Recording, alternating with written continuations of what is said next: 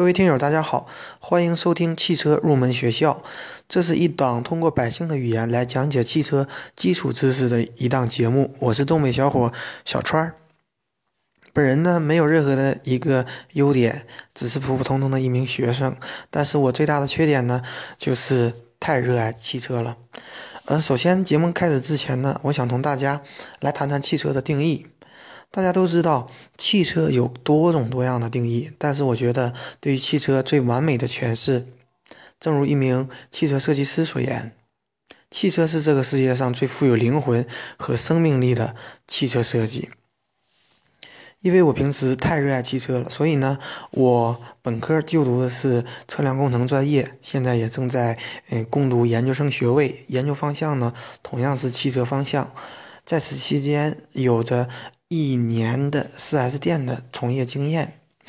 嗯，我平时特别喜欢收听汽车类的节目，嗯，但是我想做一档与其他的汽车节目不同的这样的一档节目。我希望我的这样的节目的最终目的呢，是希望通过大家听友通过收听我的这样的一个节目。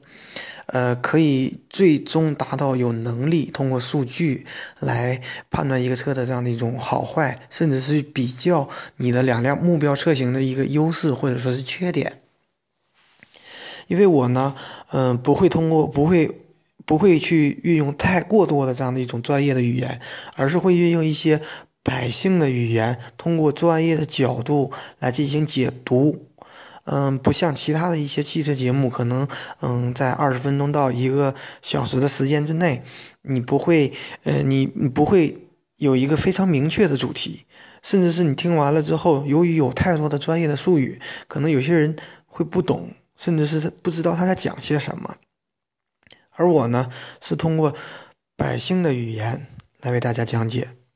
之之前，嗯，已经说了很多了。那么我们今天就进入我们今天的主题。我们今天呢，将为大家来讲解一个可能很多听友都已经明白的概念——轴距。轴距呢，如果嗯通过专业的角度去讲的话，可能非常的难以理解。但是如果我们从字面上去理解这个概念，轴距很明显是轴与轴之间的距离。那么是哪两根轴之间的距离呢？我们再去看到这个概念的时候，我们就先从字面上去理解轴和轴之间的距离，然后再去想连接前两个轮子之间的一根轴和连接后两个轮之间的一根轴，这两根轴之间的距离，我们就称之为轴距。这样的话，嗯，我们在以后，嗯，听到销售人员来讲轴距或者讲其他的东西的时候，我们就会，嗯，有一定的这样的一种理解，有一定的概念，脑脑海当中有一定的认识。那么，嗯，轴距，嗯，到底有什么用呢？轴距实际上它要影响到很多很多的一个因素。如果从专业的角度来讲的话，它会影响到一个整车的一个整备质量，整车整备质量可能会影响最小转弯半径，还能够影响传动轴的长度等等，它会影响很多很多的因素。但是作为消费者的角度来讲，它唯一我们所关注的就是它是影响一个汽车空间的一个重要的因素。但是，并不是说轴距越长，它的空间就一定越大，因为这可能取决于你对座椅啊，还有车内布置的一个分配。但是，轴距确实是衡量一个汽车空间的一个重要的一个因素。我们都知道，像奥迪和宝马在前几年会推出一些长轴距和大轴距的这样的一个车型，而且在中国呢取得了很大的成功。但是，并不是说，呃，轴距。越大越好，因为如果轴距过长的话，用百姓的话来说呢，就会影响它的转弯，最小转弯，影响它的这样的一种转弯。嗯，而且我们如果是呃掉头，这都是不常非常的不方便，也就是说机动性比较差。但是大家可能会想，我们现在理解了轴距的概念，但是轴距到底是多长是好，多长是不好？我们从我可以从呃汽车设计的角度来讲，排量通常排量在一点六到二点五之间的话，它的轴距是在两米五到两米八六之间。而且我也可以，嗯，我原来工作的上那个四 S 店，它所卖的是嗯长安马自达的几款车型，包括 CX 五啊，嗯新款的马三，也就是昂克赛拉。它们的轴距全部都是两米七，而且轴距在两米七的空间的表现也是，嗯，中等偏上吧，是也是可以的，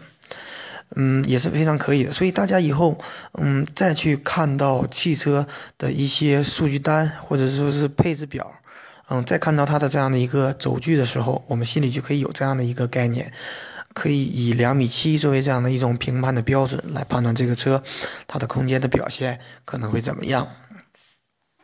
好，今天呢，由于时间的关系，我只讲解到，嗯，轴距呢，我只讲解这么多。由于呢，刚开始做节目，难免会有很多的这样的一种纰漏，所以呢，希望大家给我多多提建议，也多多批评。然后呢，我在未来的节目当中呢，我也可以邀请我的一些同学，因为他们是从事不同的研究方向，我也可以嗯把他们请过来，然后谈一谈他们的方向上对于他们对于他们方向上的一种汽车知识的一种认识。我也可以邀请我的导师嗯来跟大家一起啊讨论讨论汽车的这样的一种一些专业的问题。嗯，谢谢大家，这期节目就到这里。